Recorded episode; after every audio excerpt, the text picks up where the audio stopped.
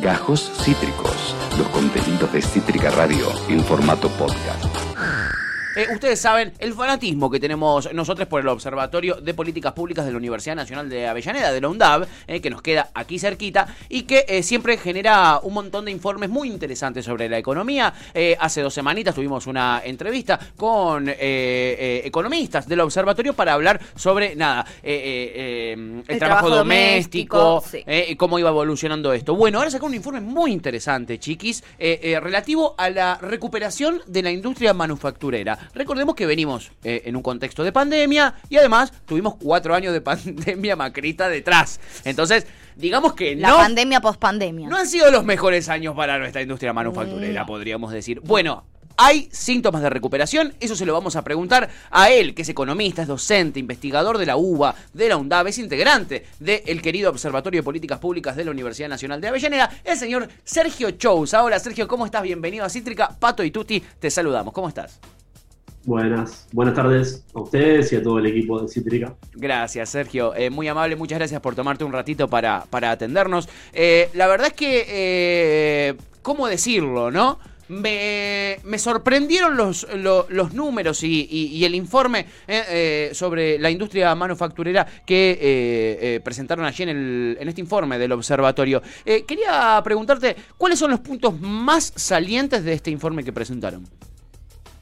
Bueno, hoy el sector es un poco la punta de lanza de la recuperación de, la economía, básicamente porque quedó en buenas condiciones como para poder rebotar, ¿no? Después de esa larga noche que vos mencionabas, potenciada por la pandemia en el último año, hoy para el sector quedó un contexto de costos en dólares bastante bajos, lo salarial, lo energético, posibilidades de financiamiento bastante flexibles de hecho, hoy en día las empresas que quieren financiar un proyecto productivo, comprar capital de trabajo, lo pueden hacer a tasas de interés bastante subsidiadas, ¿no? Con, un subsidio de tasa considerable.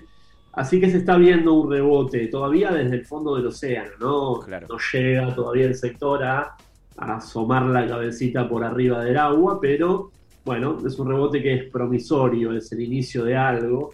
Pensemos una cosa, eh, el la mitad de los sectores ya producen a niveles superiores a 2019, o sea, previo a la pandemia, y algunos, sobre todo los vinculados a la industria de la construcción, como actividades metálicas, minerales básicos, todos los proveedores de la construcción ya producen a niveles superiores a 2018, ¿no? Con lo cual, digo, el rebote en esos sectores se está sintiendo.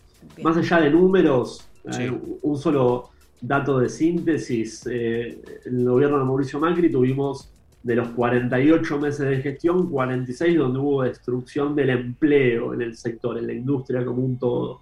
Bueno, ahora ya llevamos 11 consecutivos, 11 meses consecutivos, no solamente eh, los 5 datos mensuales registrados en este año, sino 6 más del año pasado, con creación de empleo en la industria, lo cual, bueno, marca que de a poquito empezamos a salir de ese fondo del océano falta mucho, como en todos los sectores todavía falta mucho. Sergio, quiero consultarte justamente ahora que mencionás eh, aquí el rol del Estado, quiero consultarte un poco cuáles son justamente las medidas que el Estado eh, cumplió o, tomó para que podamos eh, tener o ver esta recuperación, además de la creación de empleo o el fortalecimiento del empleo, y cuáles son las que tiene como desafío tomar a partir de ahora para seguir fomentando esto y que esto siga eh, siendo, viéndose eh, en los índices de crecimiento. Bueno, a ver, es, es bastante paradójico porque el sector empezó a recuperar en la primera parte de 2020, ya había empezado con un vigor importante. Como pasó acá y pasó en todo el mundo, la irrupción de la pandemia fue, eh, fue como una bola que cae en un tablero de ajedrez y tiró todas las piezas desperdigadas por cualquier lado. La verdad es que se interrumpió ese proceso y fue muy, muy abrupto. Mm. Después la recuperación fue heterogénea, en algunos sectores como automotriz ya en el mes de junio volvieron a trabajar con protocolos y prácticamente para septiembre se habían recuperado niveles de producción. Ahora, eh, es un hecho que todavía seguimos con heterogeneidades, ¿no? No pasa lo mismo en todos los sectores y el principal factor explicativo de cómo le va a cada uno de los segmentos sigue siendo las medidas sanitarias. En ese marco hubo mucho sustento por parte del Estado, no solamente el nacional, sino también los provinciales, con cada uno de los ministerios de producción provinciales. En términos de medidas, bueno, el REPRO y el ATP fueron las principales medidas del sector para eh, transferir recursos, en términos agregados, un solo número, solamente para la industria se destinaron alrededor de dos puntos del PBI, no importa el número, pero es una masa de recursos muy importante. Son recursos de todas las argentinas y todos los argentinos, ¿no? No es un estado dadivoso, sino es, somos todos los argentinos y las argentinas tratando de sostener a un sector que genera empleo, genera producción y que lo necesitamos, ¿no? Necesitamos que las fábricas estén funcionando para potenciar a la recuperación. Y ahora empezamos en una nueva etapa que no es tanto la asistencia para cubrir salarios, porque la mayoría de los sectores recompusieron niveles de actividad, sino más bien dar créditos flexibles para que pueda ampliarse el sector, para que pueda eh, hacer crecer un poquito su capacidad productiva en base a comprar más máquinas, en base a renovar capital de trabajo, eso que siempre fue un obstáculo, que es el acceso al financiamiento barato, bueno, por medio de la banca pública, por medio de movilizar un poco el ahorro nacional, tratar de dar líneas un poco subsidiadas para el sector para que siga creciendo y no sea simplemente un rebote efímero que dure un par de meses. Bien, se entiende. Bueno, el año pasado, si no me equivoco, Sergio, caímos un 10% eh, eh, eh, el PBI debido a, bueno, la, crisis provocada por la pandemia y por el macrismo, ¿no? Recordemos que vinieron en continuado, tuvimos macrismo, después pandemia, este y una caída, si no me equivoco, del 10%. ¿Se espera un crecimiento del 7%? ¿Esto es lo que proyectan para este año? Sergio, ¿vos crees que vamos a llegar apostando así a los sectores que más empleo generan, como la construcción, como la industria manufacturera? Sí, en efecto, la caída del PBI agregado fue el 10. Mm. Hay que considerar que Argentina ya tenía una inercia de caída previo a la pandemia. O sea, 2020 hubiera sido un año de caída, obviamente no tan brutal, pero de caída al fin. aún así no tuviéramos tenido la pandemia, por básicamente por la crisis de deuda heredada. En ese marco, sí, la recuperación va a ser firme este año en términos agregados, en términos de PBI. Uno cuando dice PBI a veces, ¿qué será eso? ¿no? Pero bueno, es es como una variable de síntesis de cuánto se produce en la economía. Si va para arriba es bueno, si va para abajo definitivamente hay algo que está yendo mal. En este año el rebote en el presupuesto tiene eh, consignado un piso del 5,5%. Como vos bien señalabas, las últimas previsiones de parte del Ministerio de Economía son del 7%, lo corrieron un poquito para arriba. Yo creo que con esta dinámica de descongelamiento de las actividades que quedaban con medidas que directamente impedían llevar adelante la, actividad productiva y con cada vez aforos más generosos en las actividades que no tenían impedido su, su realización, pero sí tenían aforos muy restrictivos cuando eso se sigue flexibilizando mes a mes, lo que se ve es que hay una demanda muy contenida que busca consumir, busca comprar, busca realizarse. Con lo cual hoy lo veo como un escenario muy factible. Obviamente el principal driver, el principal factor movilizador sigue siendo la pandemia.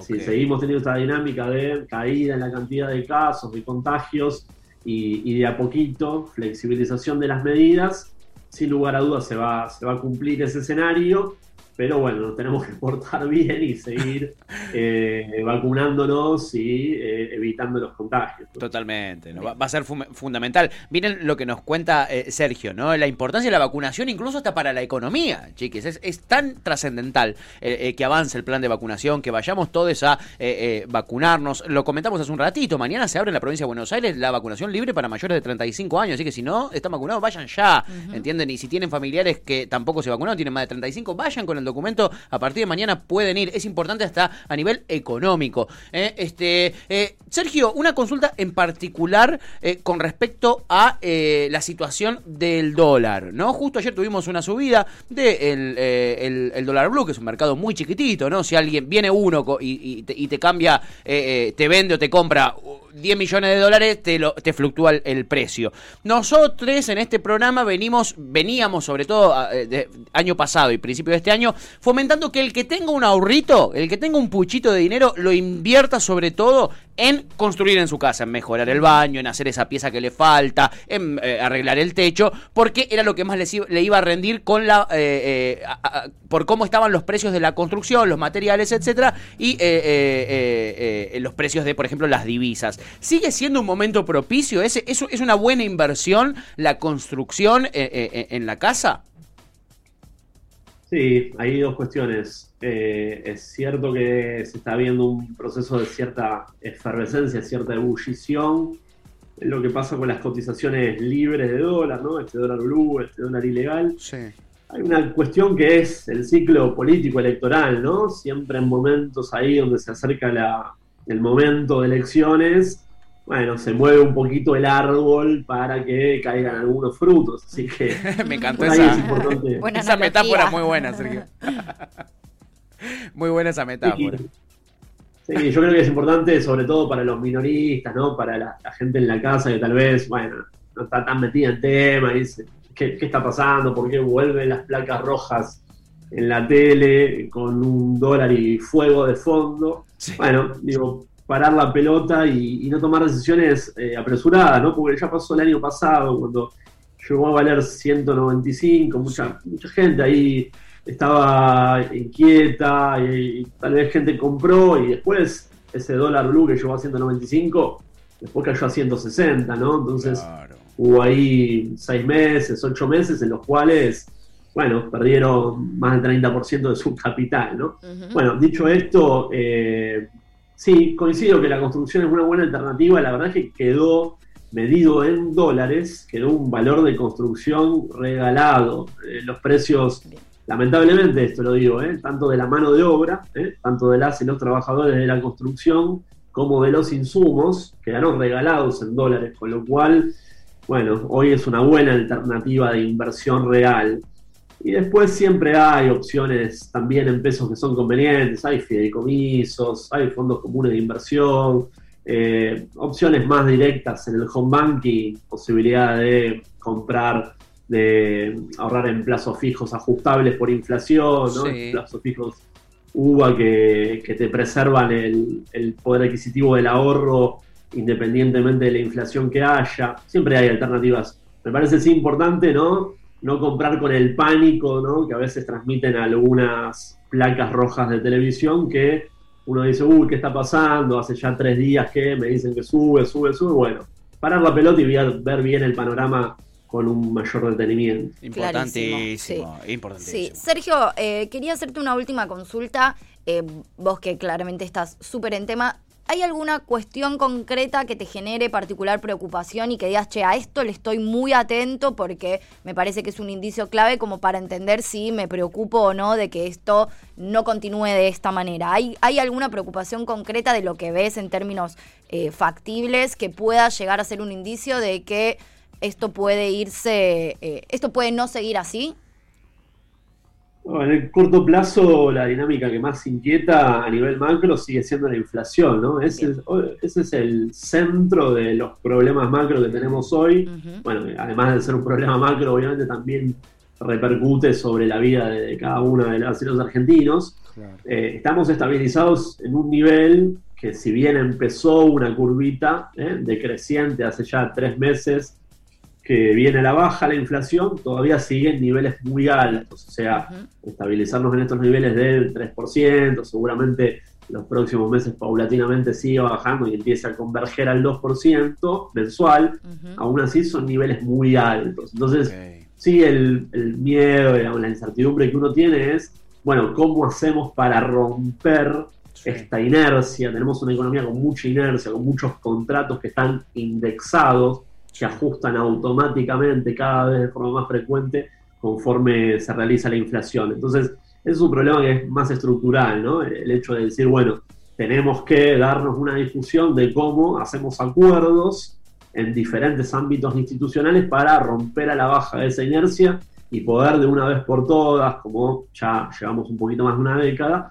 ir a niveles de inflación un poquito más acordes a la región estamos en un mal contexto para eso porque la dinámica de precios internacionales de las materias primas, de los granos, de los combustibles, le ponen en general a todos los países exportadores de esas materias primas, como somos nosotros, un piso muy alto. En general pasa eso en todo el mundo. Argentina, como ya tenía por arrastre un piso aún más alto, le pega aún más que a los países, al resto de los países exportadores de materias primas. Así que estamos en un mal contexto para esa discusión, pero bueno, esperemos que cuando se estabilicen un poquito esos precios internacionales, poder eh, empezar a dar esa discusión, porque la inflación es un problema, ¿no? Y repercute en el día a día de las familias argentinas. Igual así, uno es confiado de que este año las paritarias y la evolución de los ingresos en el acumulado anual le va a terminar ganando la inflación. Sí, ¿no? Se, está viendo eso, Sergio, cómo se están cerrando, cómo se están activando las cláusulas de revisión que tenían muchas de, de las paritarias y, además también tenemos un, ingreso eh, eh, eh, de, efectivo claro, ¿no? Ahora está la devolución de ganancias, tenemos un, se está volcando dinero a, los bolsillos de la gente, esperemos que eso haga circular. El mercado interno, el consumo, ¿no? Son fundamentales para, para la expansión de la economía, sobre todo en Argentina supongo que en otros países de la región también. Sí, sí, y se ve de hecho que de los tres grandes componentes que están movilizando esa recuperación macro ¿no? del PBI, este concepto que hablábamos al principio, de los tres grandes conceptos están tirando muy fuerte las exportaciones por este buen contexto de precios internacionales de lo que exportamos nosotros que mencionábamos, está tirando muy fuerte la inversión por este buen momento que quedó para la industria, ¿no? para invertir en la actividad económica real, pero está un poquito más retrasado el gran componente que es el del consumo privado, el que más eh, explica el volumen de la torta. Entonces, mm. cuando se moviliza ese tercer componente del consumo privado? Bueno, básicamente cuando los salarios le ganan significativamente a la inflación. Eso de a poquito se empieza a vislumbrar los últimos meses porque salimos de la dinámica de precios nuevos con salario 2020 y empezamos a entrar en la dinámica de una inflación de a poquito, ya tres meses, decreciente y paritarias que ya empiezan a acondicionarse al 2021, como vos bien señalabas, por este contexto de revisiones que ya se empiezan a producir. Bueno, falta todavía, ¿no? Falta que acompañe también eh, el segmento de las y los informales, que explica un tercio de la torta, un poquito más de un tercio de la torta, eh, y eso conforme se revitaliza el ciclo económico acompaña, ¿no? Pero bueno, en los próximos meses se debería ver, empezar a ver con más vigor, también por eso es esencial que la inflación siga con esta tendencia decreciente y no volvamos a tener un shock que nos vuelva a llevar al, al 4% como tuvimos en el mes de marzo. Claro, exactamente fundamental esto. Eh, eh, Sergio, para cerrar, voy a hacerte una pregunta quizá un poco indiscreta, te voy a quizá sacar un poquitito de, eh, de, este tipo de análisis que estamos haciendo, ¿no? de, este tipo de información, del informe que han hecho con el Observatorio de Políticas Públicas de la UNDAB. y quiero preguntarte, vos sos una persona muy activa en las redes sociales, yo te, te, sigo aquí en la radio, te seguimos todos constantemente vos dejas muy clara tu, postura ante la realidad, ¿no? Tu postura ideológica, política, eh, sin ninguna duda. Eh, y estamos ante novedades como, por ejemplo, nada, la llegada, el fin del periodismo independiente en economistas como Martín Tetaz, ¿no? Que pasó de ser eh, periodista independiente a ser candidato a diputado eh, de eh, Juntos por el Cambio. Y después también tenemos un resurgir, sobre todo en redes sociales, justamente donde vos sos muy activo, de eh, esta, esta proliferación de los que se llaman libertarios, que nada tienen que ver con los libertarios originales, son liberales, ¿no? Más que nada. Quisiera saber si vos tenés alguna explicación o alguna reflexión acerca de este tipo de... fenómenos. de este tipo de fenómenos. Pongámosle esa palabra para ser medianamente amables, ¿no? ¿A qué se debe? Eh, eh, el, impulso sobre estas ideas? Bueno, primero eh, celebro que más gente se acerque a la política en general, ¿no? Independientemente de las ideas, los partidos que representen, me parece que siempre es sano. por otro lado, creo que sirve para transparentar algunas posiciones, ¿no? Mm. este debate también se dio con la situación de, Carolina Lozada, ¿no? La, periodista de, del programa Intratables, que, bueno, tal vez siempre transmitía una, idea, una, imagen de objetividad, de ecuanimidad, o trataba de, vender un producto de, mayor neutralidad. y bueno, la verdad es que no parecía eso, por las opiniones, por el sesgo de las opiniones, y, bueno, y después se termina transparentando, ¿no? Que atrás de fondo hay una postura política tomada que te termina derivando en una candidatura. Yo celebro que así sea, pero también celebro que se transparenten posiciones y que ese halo de objetividad que hay veces que se intenta vender, ¿no? La pantalla de los medios muchas veces nos permite disfrazarnos de algo que no somos y vender una objetividad que en realidad no tenemos, tenemos una postura ideológica clara. Me parece que está bueno que se transparente. Por otro lado, el segundo pilar me parece que se viene dando ya más del análisis político, que hay una necesidad de la oposición de lavarse un poquito la cara, ¿no? Esta idea de un poco del duranbarbismo, ¿no? Que mm. siempre se pregonó de que en momentos de crisis del sistema político, crisis de representación, acá por suerte no la tenemos como en otros países, pero bueno, hay cierto desánimo, ¿no? En momentos de crisis económica, una situación muy sensible de la pandemia, hay cierto desánimo generalizado, mm. empiezan a brotar esas ideas de los políticos, son todos iguales, no me gusta nadie. Y en esos momentos, esa idea del gran barbismo es que hay que traer a extrapartidarios, son los que te permiten lavarte un poquito la cara, tienen un alto nivel de conocimiento, la gente los identifica por los que los conoce de la TV, en general en muchos casos además no los identifica con una postura muy reactiva, muy polarizada desde lo ideológico, sino como, ah, bueno, este que está en la tele, en el programa que yo veía, y bueno, eh, vienen sin, eh, sin beneficio de inventario, sin prontuario en términos políticos. Mm. Entonces, yo entiendo que desde el punto de vista de la estrategia política es algo que se va a ver bastante, sobre todo en la oposición, donde bueno, no pueden mostrar las caras viejas que fracasaron hace dos años, hace solamente dos años, un programa que dejó a la, economía en una situación muy, muy delicada, una crisis muy severa, que la vamos a pagar por generaciones, y es difícil, ¿no? Digamos, mostrar una postura de oposición con esas mismas caras liderando las candidaturas. Así que me parece que es algo que se va a dar en todas las, en todas las jurisdicciones, en todos los distritos, y bueno, se viene viendo con Carolina con Martín Tetaz en la ciudad. Ahí estaban los rumores de el LIP ¿no? No sé si se va a terminar materializando o no, pero yo, todas estas estas manifestaciones tan eh, eh, eh, que, nos asustan, ¿no? Sergio, nosotros tenemos oyentes de, muchos lados del mundo y aquí desde España se comunica nuestro oyente Bípedos en este momento y bueno, saluda a los campeones de América. Muchas gracias, pero nos dice en España también están saliendo economistas liberales, pero que se les ha caído la máscara con la pandemia y la petición de regularización. Claro, es un poquito lo que, le lo que nos pasa cuando vemos la, a, Expert, por ejemplo, a Milei, ¿no? eh, no quieren intervención estatal, pero después piden intervención estatal para los comerciantes, por ejemplo, ante la pandemia. ¿no? Inmediatamente lo primero que hacen es pedir la presencia del Estado, Sergio. Y son posturas que penetran bastante en el sentido común porque tal vez tienen un discurso lavado, un discurso fácil de masticar desde, desde la creación del sentido común, pero después, digamos, cuando les ha tocado gobernar, no ha dado buenos resultados y esto es objetivo. Para poner el caso de, la situación impositiva, por ejemplo, uno de los argumentos que más usan, ¿no? Bueno, estamos tapados de impuestos, somos el país que más impuestos tiene, lo cual desde lo técnico no tiene ningún tipo de asidero, no, está flojísimo de papeles, pero independientemente de eso, bueno, en los dos últimos años de la administración de Mauricio Macri, la baja de impuestos fue muy significativa.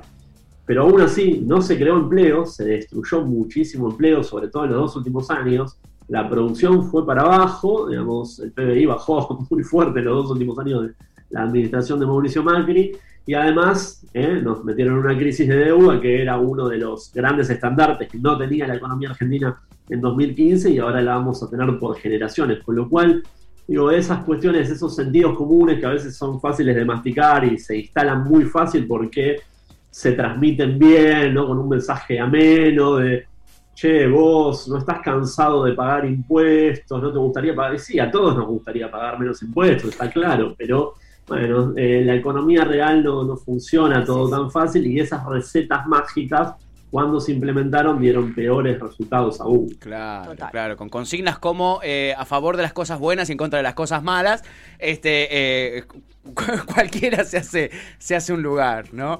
Eh, Sergio, te, te agradecemos un montón por tu tiempo. Eh, disculpa que nos extendimos un poquitito, pero queríamos aprovechar que te teníamos en, en comunicación y además la gente se pone, se pone a participar también bastante. Eh, te agradecemos un montonazo por tu tiempo y seguramente prontito volveremos a, a- a molestarte para, para conversar un poco aquí en Ya Fue en Cítrica Radio. Un montón de gracias. No, muchas gracias a ustedes, a disposición, tanto de parte mía como de todo el observatorio de la UNDAP. Muchas gracias. Abrazo enorme, Sergio. Acabas de escuchar Gajos Cítricos. Encontrá los contenidos de Cítrica Radio en formato podcast en Spotify, YouTube o en nuestra página web.